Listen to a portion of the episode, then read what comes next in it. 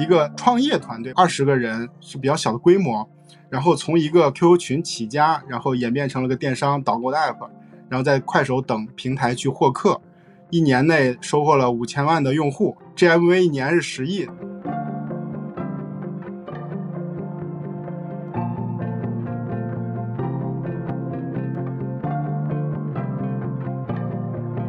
所以，我们其实想听周燕老师跟我们分享一下，这是怎么一步一步的做起来的？是不是可以从头聊起？比如说，嗯，当时怎么从一个社群开始做起来的？这个产品经历了什么？我我是二零一四年八月一号从淘宝离职，然后带着之前的同事出来创业的。所以呢，其实我们在二零一七年大概年中开始真正做熊猫优选。之前呢，我们已经做过其他产品了，而且呢，在其他的渠道上增长取得过一一定的成绩，所以我们也不是完全从零开始的。呃，因为增长里面，我觉得如果你从来没做过，一上来然后取得特别大的大的成绩的概率挺低的，因为你对这些渠道的特性啊，包括怎么把这东西搞定，不一定有那么了解吧。所以其实我我想说，今天我们举个案例，之前我们已经做了有接近三年的时间了。然后呢，虽然人没有那么多，但是大家的配合或者说我们能搞定什么东西，已经有了基本的认知。如果从增长哈或者渠道角度，我们是从微博起家的。我们最早的时候在微博上获取过很多用户到我们的另外一个 APP 上，路口。对，对，路口那个是个 UGC 嘛。那个后来呢？因为因为反正各种原因吧，我们又开始从微博注意到 B 站，注意到 QQ 空间。刚才你说的，我们是从 QQ 起家的，这个渠道应该是大多数人不会太注意的渠道，因为特别从大厂出来的人啊，我觉得离 QQ 已经很远了。QQ 是一个大概我我认为中国的十九岁、二十岁以下吧年轻人主要用的 APP，这个得说一下。为什么我对 QQ 没那么陌生？是因为我有一段经历在 Disney，我在迪士尼负责 IP 授权，就是把米老鼠的形象授权给国内的各种公司。其中呢，有一个授权商就是腾讯。腾讯当年买了迪士尼的形象，就米老鼠啊、唐老鸭这些形象，在 QQ 空间里给那些用户做虚拟形象。所以呢，我有一段时间呢，我差不多每周都要去一次深圳。跟 QQ 空间的同事一起商量如何在 QQ 空间里把迪士尼的形象卖出去，做成各种各样的虚拟产品，卖给这些年轻的用户。所以那一次的经历让我哇，觉得 QQ 的流量好大呀！banner 只要放在 QQ 空间里，我觉得点击量都是非常巨大的，这是我之前从来没有想过的。所以在我心里就留下了一个印象：QQ 空间流量非常巨大，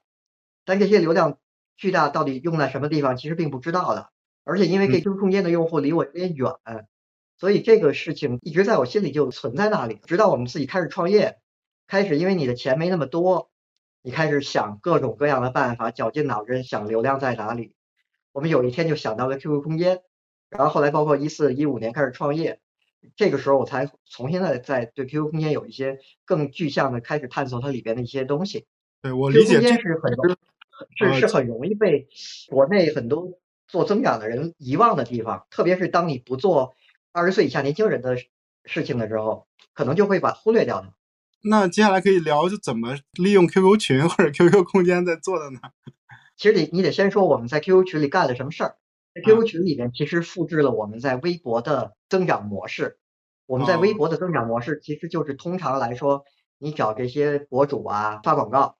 然后把把用户引引，比如引导到底下 APP 上，但是我们在 QQ 空间里边呢，想先测试一下这个这个平台到底有多大广告价值，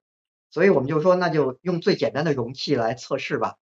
呃，最简单容器当然就是 QQ 群了。然后我们用的增长模式也是用的微博那个增长模式。我们在微博里找了很多 QQ 空间的 KOL，这些 KOL 手上其实有一些，就是他可以在 QQ 空间空间里发广告。然后这些广告就会引导很多用户进群，而且这些群呢，因为是 QQ 群，比如说你看现在在抖音或者呃快手，你发进群的微呃进微信群的广告肯定会封你了。但是因为 QQ 群跟 QQ 空间是是天然绑定的，所以其实官方没有那么那么拒绝这个事情吧。所以其实我们首先有了非常巨量的 QQ 群，可能接近十万个吧。在 QQ 群里发的是什么内容呢？或者这个 QQ 群是什么主题啊？呃，QQ 群我们其实当时想特别粗暴的做一些电商的事情。呃，另外一个话题是我们对淘宝客的 CPS 系统很了解，所以其实我们就就先用了淘宝客的 CPS 系统做一些变现测试。啊，所以很粗暴的就在那个 QQ 群里面发淘宝客的链接。这个模式其实在整个淘客的很多团队也一直在做哈。我其实可能很那个诚实的说，这个模式没有那么先进。所以，所以我跟我同事说，那你就在里面就开始发链接，我们测试一下它的变现能力呗，是吧？但是，一测这个东西其实挺出乎我们意料的，在里面发淘宝客链接。它转化特别好，就直接能变现。我的每个 QQ 群都赚钱。这个有意思的地方在于，看我们在讨论社群运营，或者是别管微信群还是 QQ 群嘛，有些逻辑一样嘛，就大家会讨论说怎么把群做活跃了，或者是有粘性啊。好像听周老师说的这个跟粘性跟活跃没有关系，好像就把群建起来，难道说我们就往里边扔扔东西就有好的转化吗？是不是中间还有一些环节？呃，特别粗暴。如果你这个群里有特别扎实的。内容其实你不用互动，用户会不停的在这里边去点击或者去买东西。我们现在想出来的更多的在群里互动的东西，是因为本身你的那个主的内容没那么好，你才会想更多的办法去做活跃。所以最核心的就是用户喜欢这内容，特别需要这个内容。因为我也毕竟做了特别多年的所谓大厂的产品经理啊，呃，有一定的洁癖，说实话。所以有一段时间之内，我对这个 QQ 群有一点点反感，因为我觉得他可能在骚扰用户。所以呢，我让我的同事做了挺蛮详细的用户调查的，就是这些用户到底在怎么用这个 QQ 群。其实那些用户都是很年轻的，比如说在一个三线城市的呃一个初中生啊、高中生啊，他们其实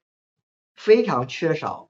一个地方能够去买东西，因为当年啊，一四一五一一六年，很多三线城市的小朋友的手机还没有那么好，所以他们手机里也装不了太多东西。然后装不了太多东西的情况下，QQ 是他们面对着整个世界，不但是个聊天工具，而且是个获取整个世界信息的窗口。所以 QQ 群是一个信息，就像 feed 订阅器一样的东西。他们即使把这个群给那个收起来啊，但实际上他们课下，比如说今天放学了或者回宿舍了，晚自习之后会去看这些东西，因为里面有他们需要的商品。这个在当时是一个稀缺内容，所以我不需要发什么热身的东西来做做活跃，那个内容本身已经够让他们活跃的。嗯，明白。对，我可以这样理解，就刚才我说这个问题呢，多虑了，或者是又是一个所谓的专业视角。就比如说建立社群以后，怎么去建立大家对于这个社群、对于这个群体的这种信任感或者粘性，这是一个特别傻缺的一个专业视角。但实际上来讲，就是在当时，至少我们讨论的是在当时周建老师在做这件事的那个时候、那个时刻，以及在 QQ 群这个平台上是不需要。或者说是没有遇到我说这样的问题的，对吧？这个我我现在理解了。从微博上找那个 QQ 空间的 KOL 去做投放，然后把社群建立起来，然后直接很粗犷的去去做这个分享商品，然后再看这个这个转化效果就不错，是吧？这是刚才分享的这个对，呃，周强老师分享这个逻辑。我们讨论任何一个平台或者任何一个玩法的时候，肯定都有一定局限性嘛，就是局限在于说当时那个节点，然后以及当时的平台以及他所做的业务。所以这些所谓的这些元素，它都是呃一条线上的，就是只有在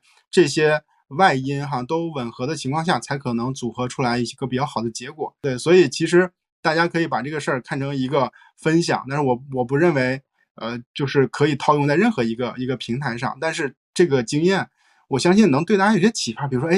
这件事情我是不是呃同样也可以有某个角度去思考，然后去做点什么，然后再。再回到那个那个群里，那个群这件事情，比如说每个群的生命周期 大概是什么情况？比如说用多长时间了，可能就挂掉了，没有什么价值了。我们这个群其实生命周期真的挺长的，因为我说了，最开始其实我对这个群，呃，也有一点点轻视它的价值，特别是对用户的价值，其实有点轻视。但是直到好几年之后呢，这个群还在给我们贡献收入，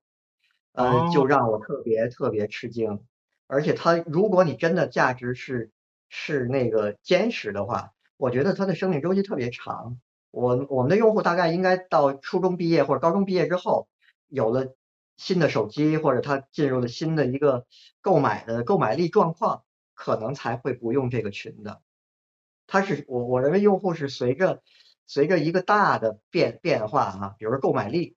或者是呃有的，比如说手机是一个很重要的呃信息获取工具，发生了巨大的一个升级，我觉得用户才消失的。而不简单是用户你的价值比较坚实的情况下，我觉得很长时间都都会一直用。那个，但是我想到另外一个点，就是说在这个 QQ 群里边，在这个社群里边，其实你比较好的这个高转化，还源于你呃专业的选品。对，在这件事上应该也是有有有一些自己的经验。呃，首先，其实这些用户典型的用户群都是初中生、高中生，特别是刚才我说的中国的三四五线城市的初中生、高中生啊。所以他们其实用的东西就是他们日常买的东西。就是韩旭也知道我是二零一零年加入淘宝的，嗯，所以呢，淘宝从二零零三年其实已经经过了差不多十年以上的时间哈，帮中国来教育一个电商市场。所以呢，中国的从一线到五线城市的年轻人用手机、用电脑，什么都能看得见。但是呢，受制于他们，比如说在一个古宁这个县城，你不一定什么都能买得着。所以其实他们在找，我在线上能看到，但我现在需要买到。在当年我们在二零一七年做这个东西的时候，所以他们买的东西就是日常的这些各种各样的生活用品，没有什么特别稀奇的。因为刚才我说二十岁以下年轻人，大家肯定又会，如果按高大上的想法，就是觉得哎，那我可能会去买什么手办啊，或者什么潮牌啊，对吧？其实不是了，就是最普通的文具、日用品。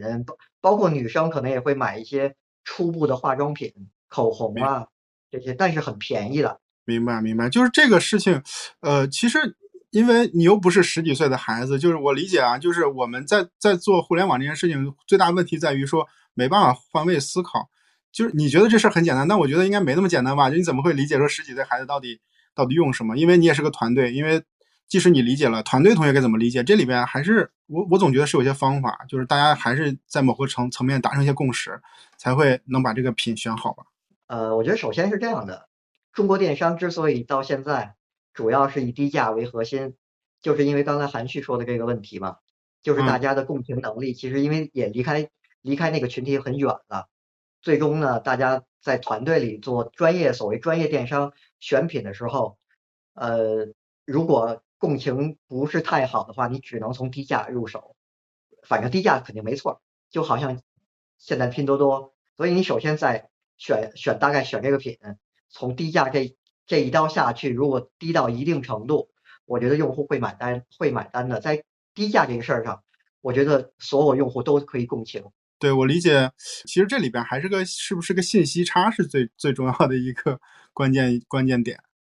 以他们的购物能力或者购物的时间哈，没那么多时间去翻，甚至是淘宝、拼多多，没那么多时间翻。况且在我们开始做的时候还没拼多多呢，那时候还是淘宝呢。啊，淘宝当时应该已经做了，因为已经做了好多年了嘛。淘宝已经被，因为我也是淘宝员工啊，被我们这些资深的淘宝员工做的越来越复杂了。于是用户呢，希望有一些更简单的方式来选择商品。这也是为什么出现那么多导购的原因嘛，比如说北京的什么值得买，对吧？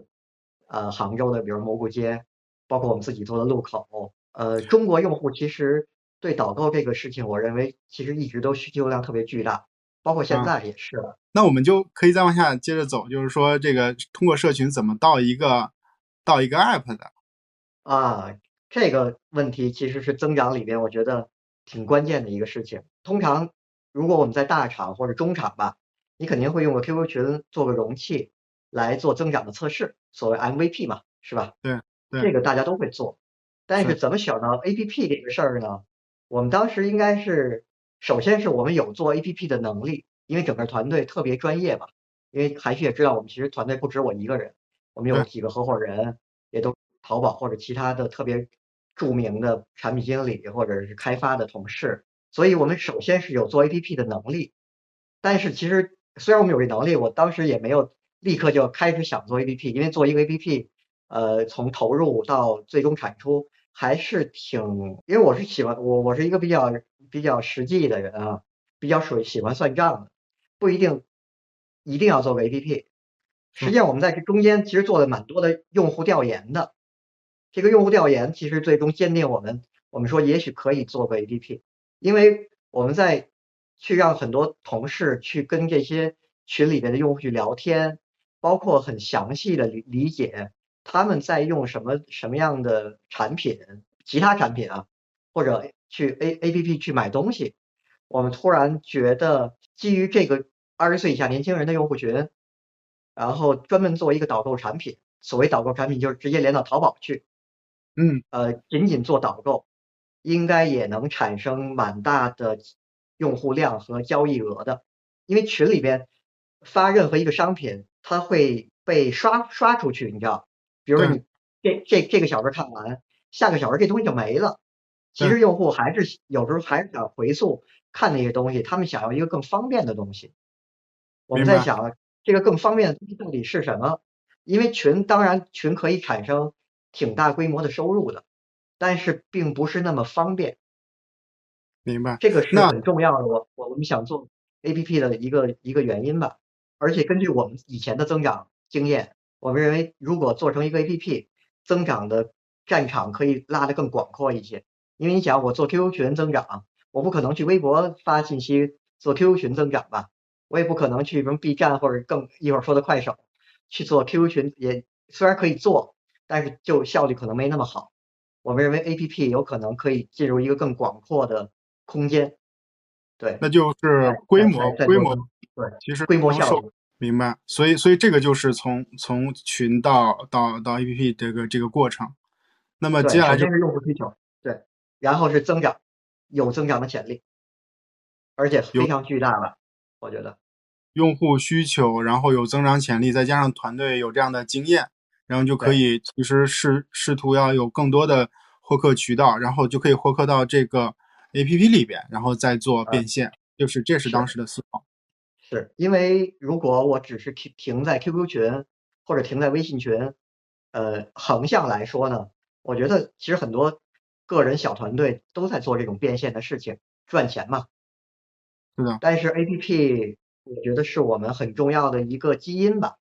就是我们有能力把它做得很专业和很好。我自己觉得。不同的团队基因差异非常巨大，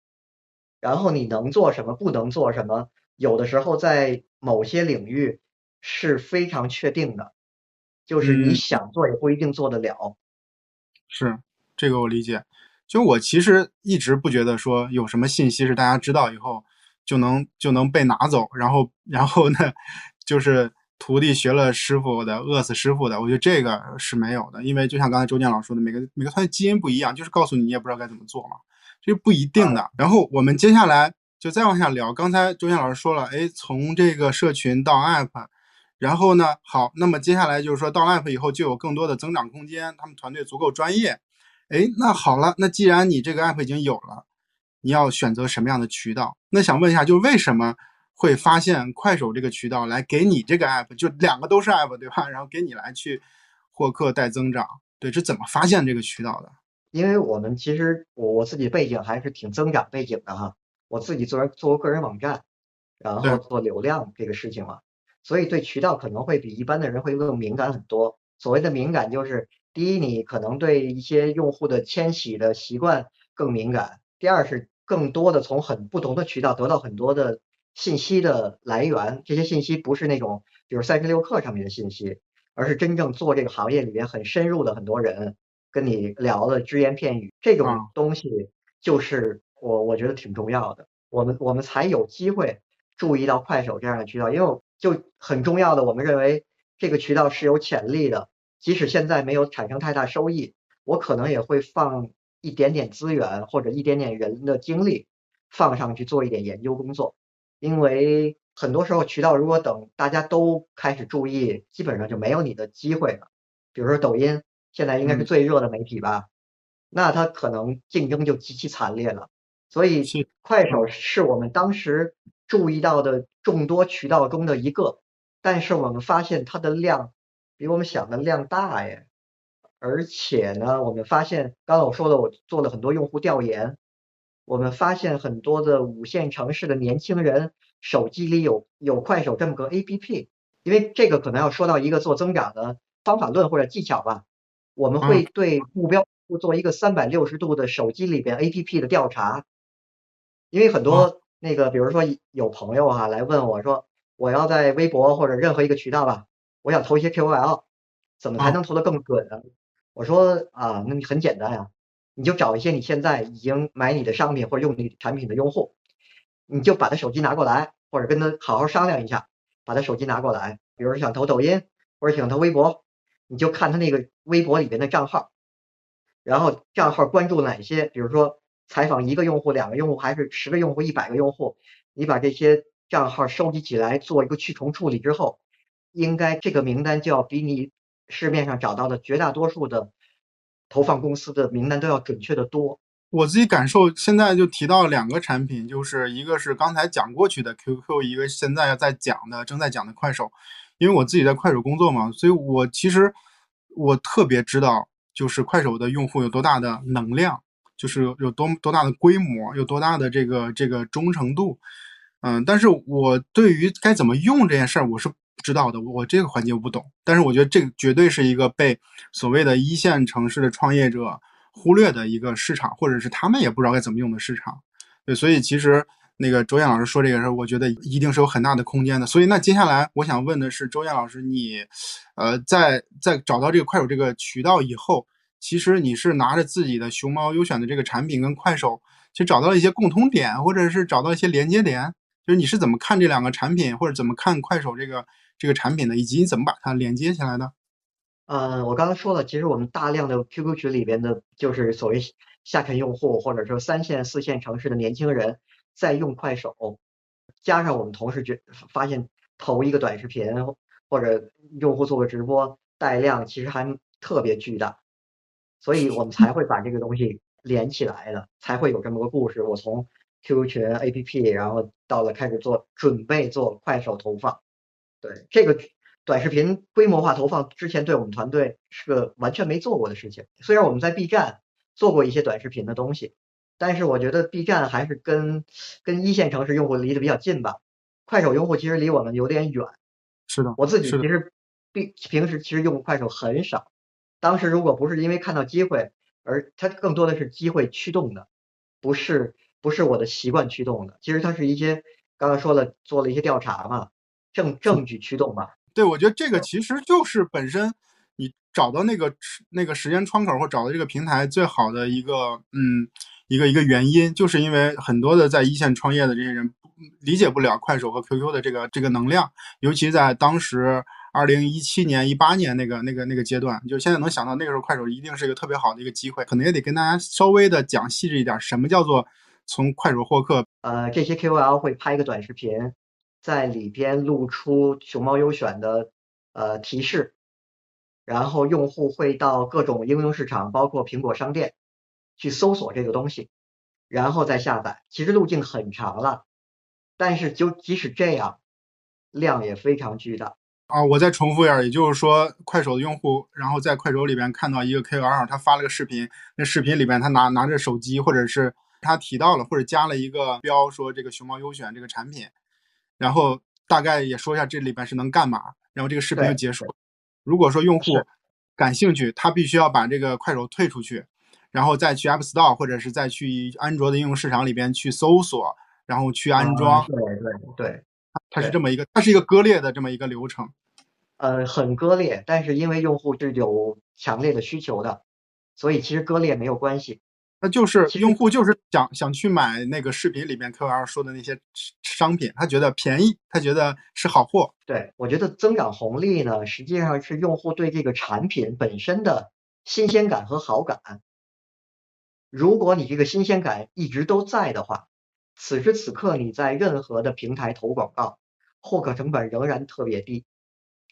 大家说的那个获客成本高的原因，是因为你的产品其实是同质化竞争嘛。你比如说你今天投一个外卖平台，那你获客成本一定特别高，因为大家已经开始用饿了么或者美团，你在一个新平台，用户不会相信你的，所以没有什么新鲜感，也没什么好感。但今天你如果说投一个说我能治失眠吧，我们就简单讲一个啊，治失眠的东西，因为失眠的人也蛮多的嘛。这个时候你仍然有很大量的用户有新鲜感和好感，至少他不会反感，他至少会试一试。这个时候你在此时此刻的任何平台，小红书、微博、抖音、快手投广告，仍然可以很低的获客，不管是 APP 还是什么实体产品，我觉得都没问题。明白。那么我们现在讨论的其实是呃快手这个平台。在这个基础上去获客，在这个问题上再延伸讨论一下。刚才周建老师说了，就是你产品上不是一个同质化的竞争。熊猫优选是个导购产品，导购产品就是呃非同质化产品吗？就是它的它的差异化竞争的那个点是在哪？为什么是你能在快手里边能去获客？在当年的快手能触达到的用户，我觉得电商对他们来说，很多人啊仍然是个新鲜事情。包括其实，因为你你也在快手工作嘛，快手此时此刻应该还是在电商成交上有非常巨量的交易额，对吧？对，所以他们几都可以在快手买东西，说明买东西对他们来说仍然是个新鲜事。如果他已经能用京东啊、美团啊，或者甚至淘宝啊这些东西，那他可能没有那么新鲜，但他都能够在快手去买东西，说明这些用户呃要么就不方便，要么就是使用能力没有那么强。总之来说，这个买东西这个事情对他们来说是个需求，现在仍然是个需求，而且他们不想就要跳到其他地方去买，就是你说到哪儿买我就去哪儿买。对，这个时候其实用户没有我们想的那么聪明，就是用户应该是我们的爸爸妈妈或者差不多那样子感觉的人，用起来用用每一个功能都还挺挺不容易理解的，因为。如果我们我们用所谓专业黑话或者是各种专业术语去说这些东西的话，哎呀，这个好简单啊！但是以我这么多年啊，因为我是个做设计师出身的人，呃，我觉得如果真正去体体谅这些用户的痛点的话，大多数用户用互联网没有那么熟练，就更不用说当年了。对，这已经是四年前嘛，对吧？我觉得用户就没有那么没有没有那么方便。那现在我又推了一个。对他来说比较方便，可以买东西的推到他面前了，他当然会会去下载了。首先，我觉得为什么是我们呢？呃，我们也不是当年唯一一个做这个事情的团队，只不过我们恰好能够把所有环节都做好，特别是增长、规模化增长的后边说的那个系统啊、算法呀这些东西都做得很好。因为如果不不不做 APP 的话，刚才说了，同样在快手上获客，把用户引导到微信群，甚至 QQ 群的团队，小团队在中国无计其数，可能有几千个甚至几万个。但是在在此基础之上，做出 APP，而且很专业，让所有应用市场都能下载，而且很顺利的，哎，呃，用户回访这些东西，一系列东西做下来，团队就绝大多数就被淘汰，就做不了这个事情了。明白，我我来小小的小结一下刚才周建老师说的，看有没有遗漏啊。第一个就是说，从 QQ 一直到快手，其实周建老师他们一直瞄准的是，别管有意无意吧，是一个偏下沉市场，而且是下沉偏年轻市场这样的一个群体。因为 QQ 和快手在这个方面的用户群体，其实感觉相重合来说，相对是比较大的。这是第一个。第二个是说，嗯，在当时那个时间节点，就必须要强调，在当时那个时间节点的时候。其实那个，你告诉用户在哪里能买到这个这样的产品，买到便宜的，然后好玩的、有意思的这个产品，这个导购的需求是存在的，是存在的，而且大家对于这个需求是相对比较旺盛的，这是在当时的场景下的需求，这是第二个原因。第三个原因就是周燕老师他们这个团队是有能力去做一个一个 app，然后能把这个呃广告投放获客的效率。把它提升，这是一个团队自身的能力，就是做产品能力，以及就是做广告、做投放的能力。所以这个可能是呃，为什么是它的一个关键点。对，大概可能是这这三个，我没有有没有遗漏？有没有遗漏？注意啊，差不多差不多。然后 我我想我想提一下，就是做系统或者产品啊，提升效率这个事情是怎么来的？我们最开始呢，做完 APP 之后，其实做投放用人工做了挺长一段时间的，大概持续了一两个月吧，特特别辛苦，因为你想啊，要要跟 KOL 沟通，然后要谈剧本，然后要这个改剧本、打钱，就是流程其实还蛮蛮长的，而且因为你一一个同事不是只负责一个 KOL，是负责一大很很大量的 KOL 的沟通。所以这个工作是非常艰巨的一个一个运营型工作，而且为了所谓验证那个 M MVP 吧，对吧？这个这个投放到底行不行，能赚得起来？这个人肉做了非常长的时间。之所以做这么长时间，是因为我我也知道做任何系统投入和这个开发周期不是很短的。如果你只是做一个小这个普通的东西，提高不了太多效率，其实还蛮浪费的。况且我们团队当时没那么多人。也没那么多钱，那那你肯定要小心一点。所以 MVP 这事儿我们测了很长时间，直到有一天我们发现它值得值得这么做，就是量非常巨大。就是在这个时候，我们我们在讨论什么？就是在讨论说这个广告投放这个投放系统和这个效率这个事儿上。就当时在一七一八年的时候，快手在在这方面肯定是没有那么着急做嘛，所以这个那个广告投放那个系统是没那么好用的。对这个我我是知道的。这我是知道的，所以我理解刚才周燕老师说的，就同事们在去做这件事儿上效率极低，因为他需要跟多方沟通，然后呢各种确认，合作方应该也没有跑得很很熟，有很多的问题，所以就很就很辛苦。这个是还是当时那个那个时间节点。对，然后那接下来其实要聊到说，嗯，就是接下来你是怎么去做这个投放系统？呃，当时快手系统确实不好用，当时快手快快手的广告系统。刚刚开始，而且面试也不久，各种问题，而且呢，而且做增长的人呢，不是特别喜欢系统这个东西，因为系统系统肯定要收多收钱吧，是吧？就是要收是要收广告费。如果做非常巨量的广告呢，我当然希望更省钱了。所有早期团队，我觉得一定是绕过系统。然后希望绕过中间商吧，可以这么讲，是不是？然后尽可能少花钱来来来做这个事情。所以我们就想来想去呢，我们觉得得自己做一套系统来绕过快手的系统去做广告投放。首先把效率提升，因为这个效率里边呢有几个东西需要提升的。KOL 的投放广告呢，我觉得一直以来从过去一直到现在，它最麻烦的事情就是。一次性要投放的 KOL 非常多，比如你现在，其实你你做一个 campaign 或者说做一个市场的案子，你可能也要有几十个上百个 KOL，这个对任何一个做做做市场的同事来说是个很繁重的工作，就是挑 KOL 还要挑的准，因为老板给的预算也少嘛，是吧？我如何提升这个准确度，让这个效果更好，就是挑 KOL。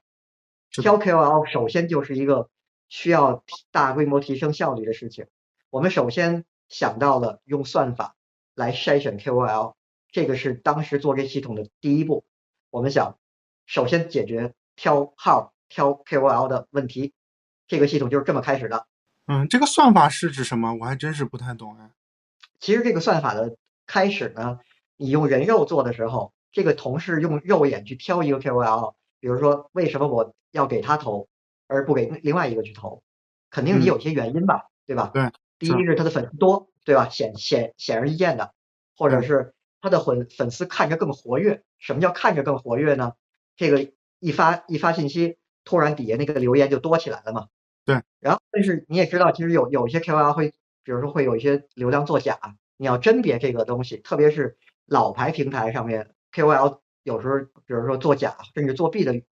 其实还比还是挺多的。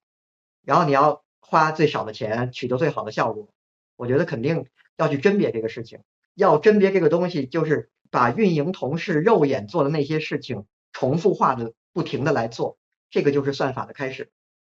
我觉得算法没有特别神奇的东西，就是普通普通人肉可以做的事情，我重复做了。就是挑 KOL 的，其实是依赖一些字段的，比如说大家也说了，就是你粉丝的活跃度，然后以及你更新的频率，对吧？然后以及你作品互动数，然后呢，其实是等等等字段，然后呢，人去挑的话，其实也是依赖一些字段，但是呢，通过算法就是不断的去建立一些规则，然后让这些呃更符合我们要求的这个 KOL 更好的去呈现在我们面前，对吧？只是这么个逻辑。举个更具象的例子哈。呃，如果这个博主把这个信息发出来，然后呢，用户就在下边不是开始留言嘛？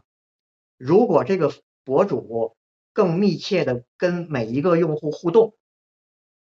互动的比例越高，比如说有十个用户留言，我跟其中的七个都互动了，另外一个博主只跟三个互动，我们认为跟七个互动的人更有可能他的活跃度是更高的。其实有有有非常大量的蛛丝马迹，所谓的那个算法因子，导致一个博主最终是的投放效果是好的还是坏的。我刚才说的就是其中的特别小的一个。啊，举例对吧？是的，这就这就是我们我们这个投放系统的第一步。这么多年下来哈，我们认为社交媒体投放广告最核心的应该主要就是挑 KOL，因为。文案已经没有那么重要了，谁说的比说什么重要？尤其在快手，我觉得是这样的。几乎所有平台吧，几乎所有平台，就是文案在传统传统广告，当只有央视啊一种媒体的时候，当然同样的一个报纸，你的文案不一样，它的效果就是不一样的。但是现在的投放都是在具体的一个 KOL 身上，而且你每一次的一个案子可能要。很巨量的，就是很大量的 KOL 的组合，这种情况下文案就变得没有那么重要了。然后最重要的是挑准 KOL 最重要。当然文案如果能够变得特别有意思、有创意，是第二好的东西。但第一重要的是挑准 KOL。那就是刚现在我们聊的是，就是在做增长的时候，那个周建老师他们做了一个自己的那个投放系统。然后在投放系统里，刚才周建老师讲的第一点就是怎么去挑 KOL。然后 QQL 的话，解决的是一个人筛效率，甚至是准确度的问题。通过算法，然后来来去呈现怎么去挑 QL 的一个一个一个解决方案。这是第一点，还有第二点吗？还有更多吗？还是只是这一点？剩下的其实都是一些日常的操作的细节，因为这些细节也需要呃标准流程化。这样的情况下，我们才能够呃提升效率。比如说刚才说的打钱这个事情啊，打钱这个事情就是。你可能本来你要收集他的银行卡，对吧？然后这个把这个给财务同事，但是我们把这个这么小的一个细节也放到了这个系统里边去，因因为很多 KOL 我要长期合作，今天他把银行卡告诉我输到了这个系统里边去，然后到时候我的财务直接用系统一一笔都给他打过去了，而且就同时可能要给几十位上百位的 KOL 来打钱，就就每一个环节提升一点，几分钟的效率。整个效率我就上去了。对，我记得咱俩在聊的时候，你跟我说过，可能应该是二十个人做的事情，在通过这个投放平台解决了以后，可能两三个人、三五个人就能能能去做了。就是当时你在做这个事儿的时候，公司是个什么阶段？我说的阶段是说，比如他已经就是能能能就是正常的去赚钱运转了，然后公司的员工其实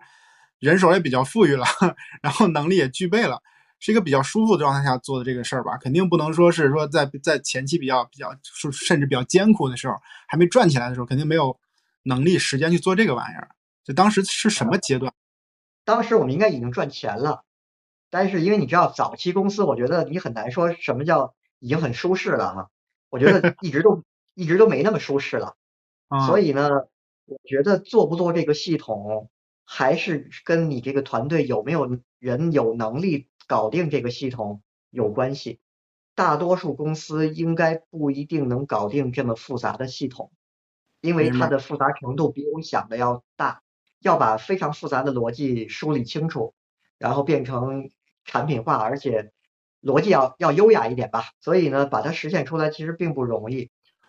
明白，我懂了。这个其实还是这个基因是一方面，然后呃，如果是放在五年以后，是不是这件事情就就？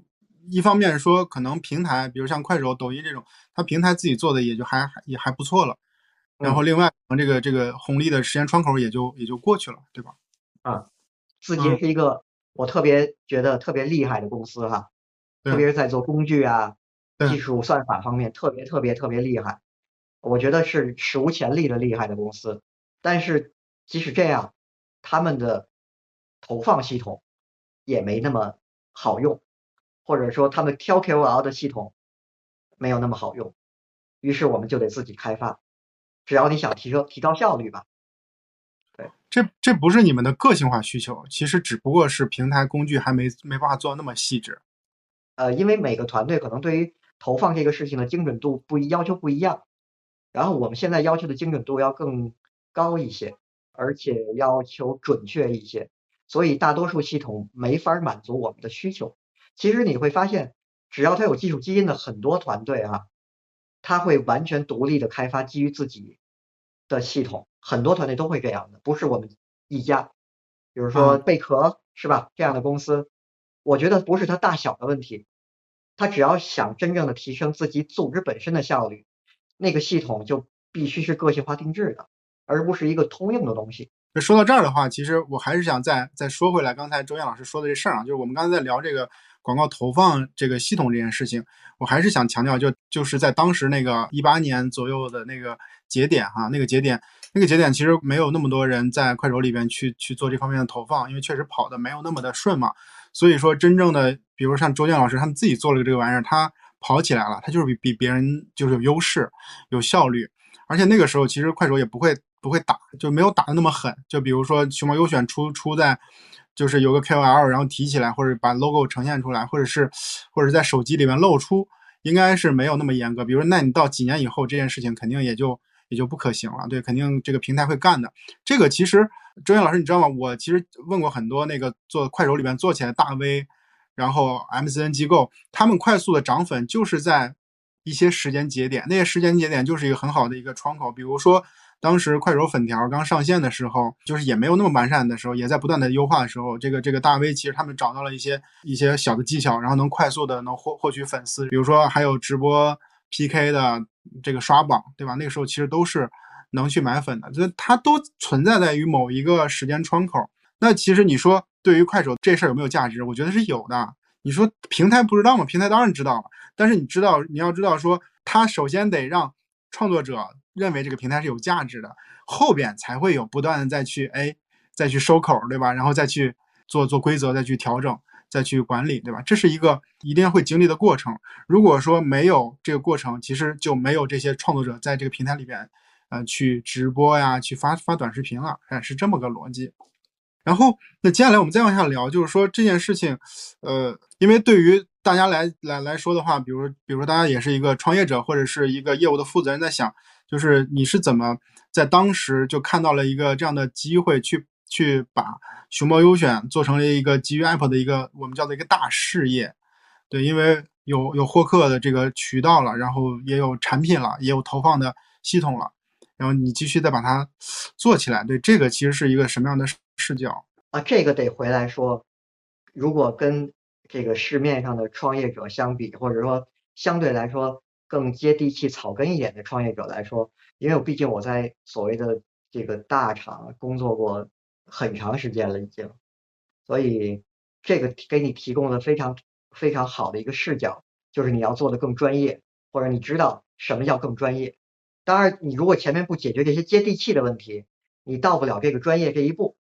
但是到到了我解决了接地气、用户需求这些最基本的问题之后，我知道运什么系统，包括你也知道我们团队还有就是淘宝客系统的负责人以前，还有之前的有盟系统的负责人，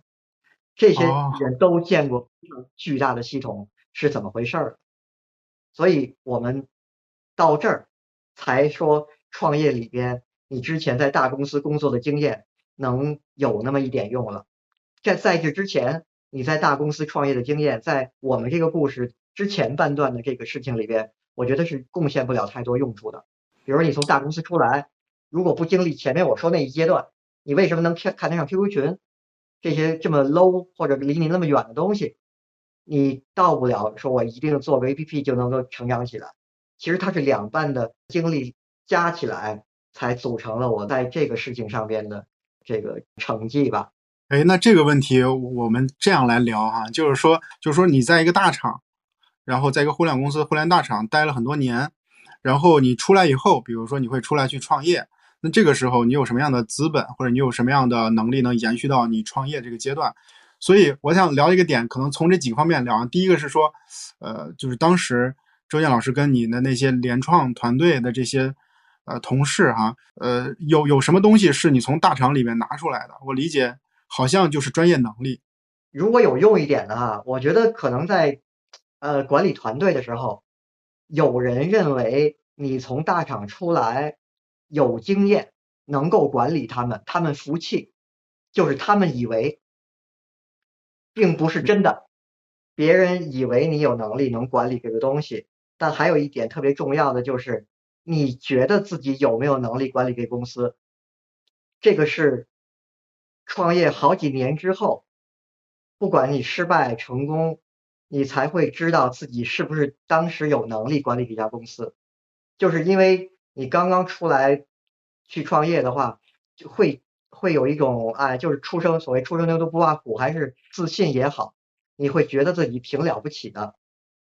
然后你会觉得自己能管理一家公司。因为我有一点记日记的习惯啊，然后呢，我会记一点当当天发生的事情。然后今天如果让我再翻，比如说五年前，甚至更更久之前，然后去管理公司的很多细节的话，我觉得我当年是不会管理公司的。但是实际上你。当时是不知道你不会管理公司的，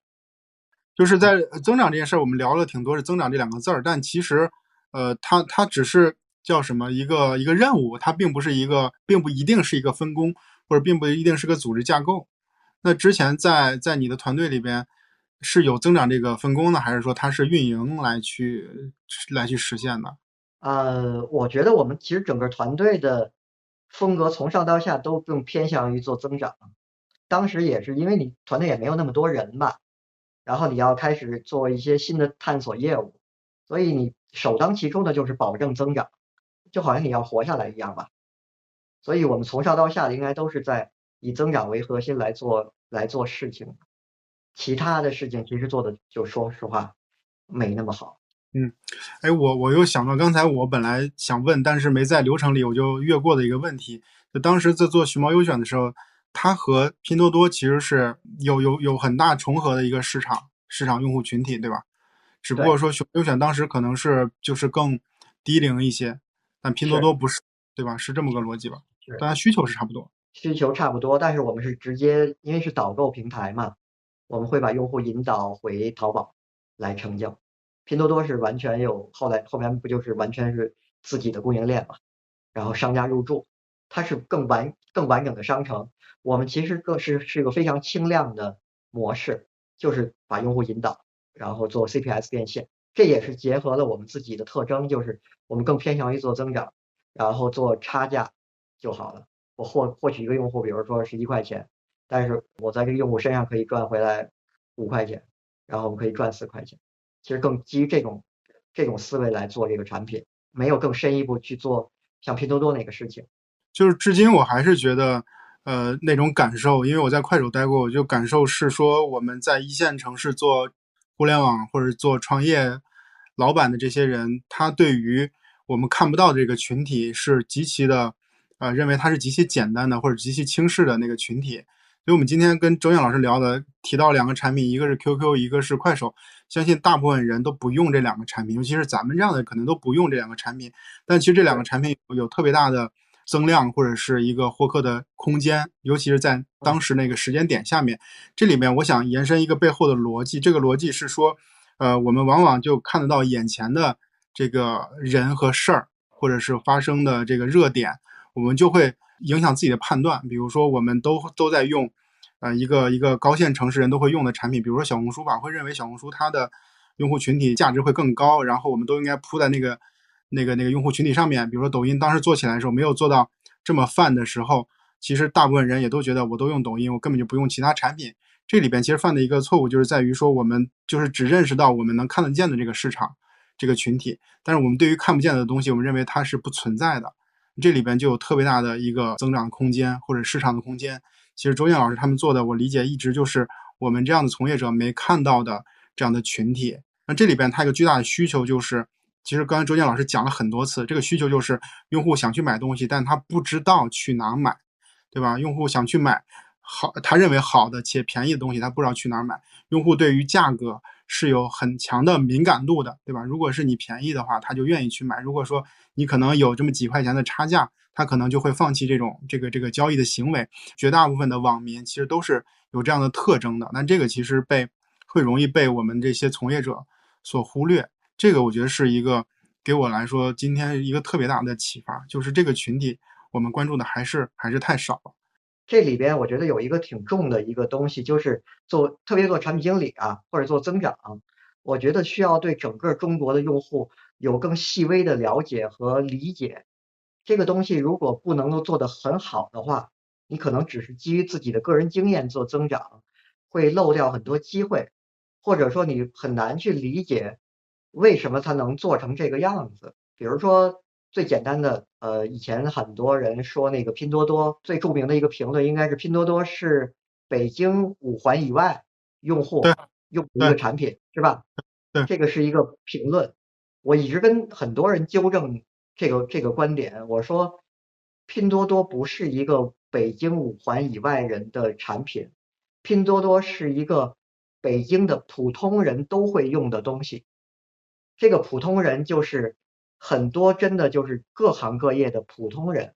他们当然不是像我们一样在互联网行业工作，然后这个挣很多钱的人，因为此时此刻在北京、上海。挣三五千块钱的本地人还是很多的，不管你信不信，他们能买的东西非常非常的便宜，也非常非常有限。所以现在即使没有拼多多，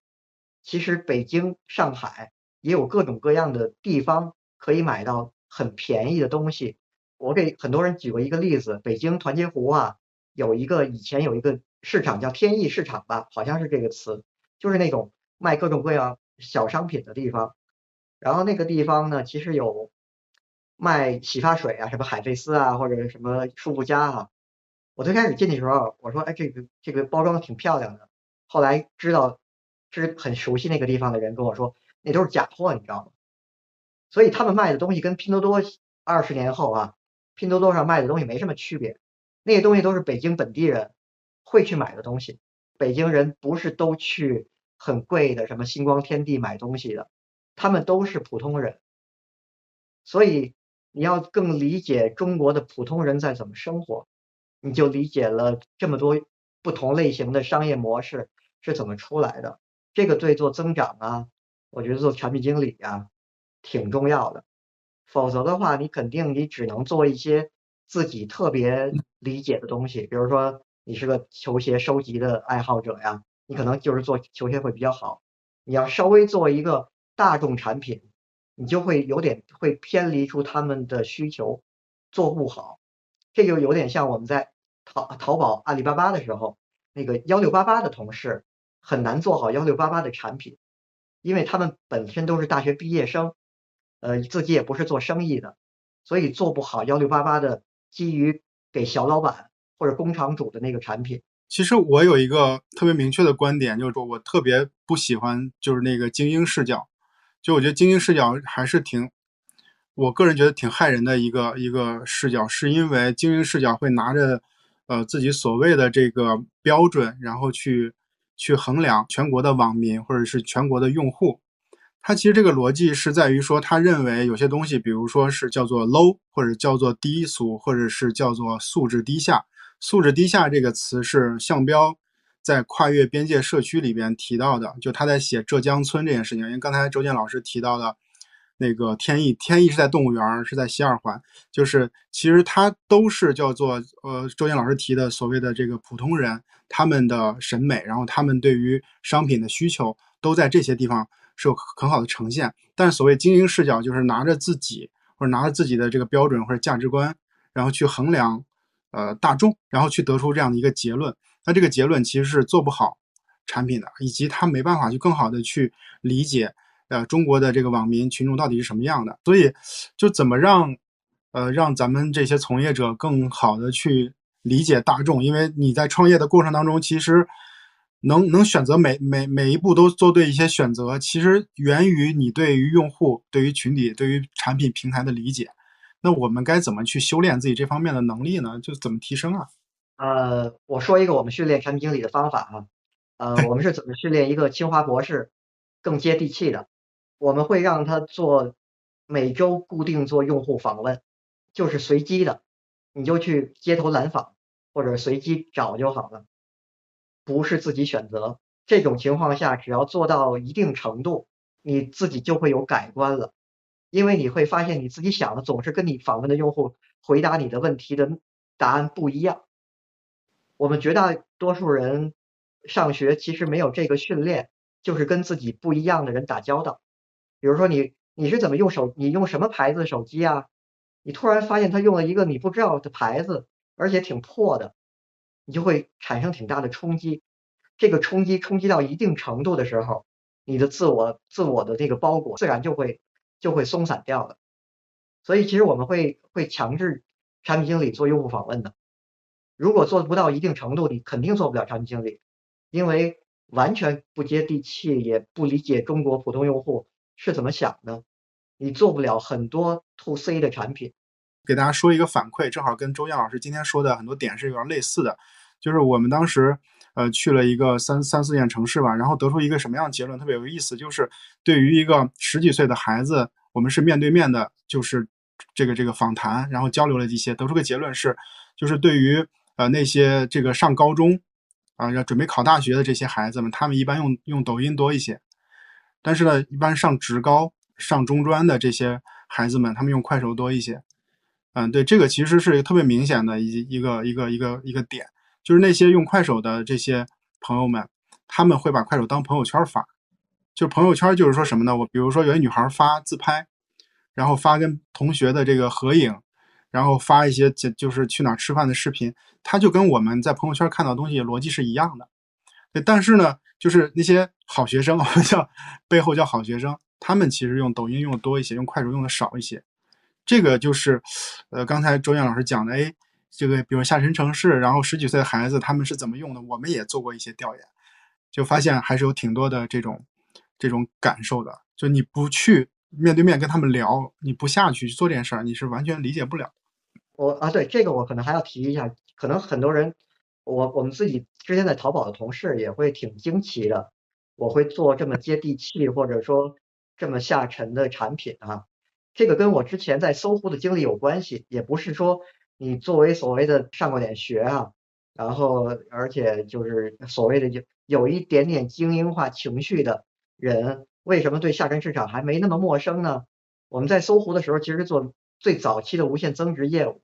那个时候应该是我真正第一次的大规模的面对下沉用户，这个其实还是挺大的震撼的。当你刚刚大学毕业，没有那么久，也没有说天天的在这个一线的城市生活，我觉得其实冲击还是挺大的。所以，所以，所以，所以，就是我觉得做这些东西都有前因后果的，你知道，他肯定有之前有什么契机。然后就造成了你有这样的认知和这样的的想法。然后我们我们今天请周燕老师聊的几个问题，我再跟大家再再讲一讲，就是从当时创业的开始，就是就是这个业务开始吧，就因为它有很多业务，从某个阶段开始在讲的时候，我们先从社群开始，QQ 群，那 QQ 群是是当时怎么做的，然后以及就是怎么运转起来的，然后怎么从 QQ 群到了一个 App，一个 App 增长的话，怎么选择了快手这个渠道。在快手渠道的时候遇到了什么样的增长的问题？做了广告系统。那么在在不断成长的这个过程当中，为什么是他？为什么他们这个公司能做起来？到底有哪些原因？哪些关键点？然后我们都做了呃一一的梳理。其实增长里边，我觉得有很多环节哈，就姑且叫环节吧。这些环节，呃，你可能做第一次增长，或者或者前几次做不同类型的增长的事情或者案例的时候。呃，我觉得都是一个熟练的过程。我自己自己的体会哈，比如说你做增长最重要的是，呃，第一是要研究容器。研究容器就是研究平台，不管是微博啊、B 站、抖音，因为不同的容器它，呃，比如说你做物料都不一样，对吧？有的是图文的，有的是有的是这个视频的，有的是甚至直播的，对吧？所以容器挺重要的。然后第二个呢是研究容器里边的用户，因为我想就不同的从事做不同的行业，比如有的是互联网产品，有的是消费产品，有的或者是个服务，你的用户你的用户都不一样。那你的用户在哪里呢？在没在这个平台上？同时在这个平台上，从这个平台获取这样的用户，到底它的成本有多高？我觉得都是一个需要搞清楚的问题。所以，首先研究容器，第二研究用户，第三呢，可能就是什么方法你能够搞定一个用户。这三个东西是一直贯穿于整个增长的最基本单元的三个要素。这三个要素可能得需要挺长的时间和不同的案子之后，对一个做增长的人才会比较熟练起来。比如说，出了一新平台，到底好弄不好弄，或者有多大的潜力？最开始其实你如果没做很多的事情，可能是没有太大把握的，或者说是很新潮的一个平台，然后大家也都在追，那我就追了。这个对做增长里边，我觉得是早期是没问题的，但是做后边来说，其实你面对所有新平台，只要你周期建的足够长啊，你只有了了了解了平台发展史，你才会发现它都是周而复始的，不停的轮回。这个做做增长。特别重要。我其实是有一些经验，是因为我从别别的朋友那里曾经非常详细的了解了二零零零年到二零一零年十年的平台流量发展史，我才更理解了之前是怎么回事儿，我才能对未来做一些小小的预测。其实就是之前的人在其他容器上到底做过什么事儿。然后获取过什么用什么量级的用户，是怎么搞定的？前人都有过一些答案，那些答案就像今天我讲的东西一样，在新平台上不一定完全复用，但是有有一些方法是完全可以套用的。如果套用一个比较比较老土的话，就是底层逻辑有点像啊。我我我自己不不是特别喜欢用底层逻辑这东西，因为底是没有没有边界的，底下边还有个底。所以其实你很难叫底层逻辑，只能说它有一些基本的运行规则或者用户使用习惯有点像。那它像的时候，必然有一些东西在之前发生过，不管是用户行为上，还是渠道使用上，还是获客上。那你如果了解了过去十年有像我们一样比较出色的增长团队做过什么事儿，然后使用过什么工具，搞定过什么人。那你就会游刃有余的多呀。其实我大概消化这个东西，就消化我们二零一八年的这个案例，我觉得消化了好几年，才会今天能够比较系统的聊出来。而且我的标准是什么呢？我能够把这些技巧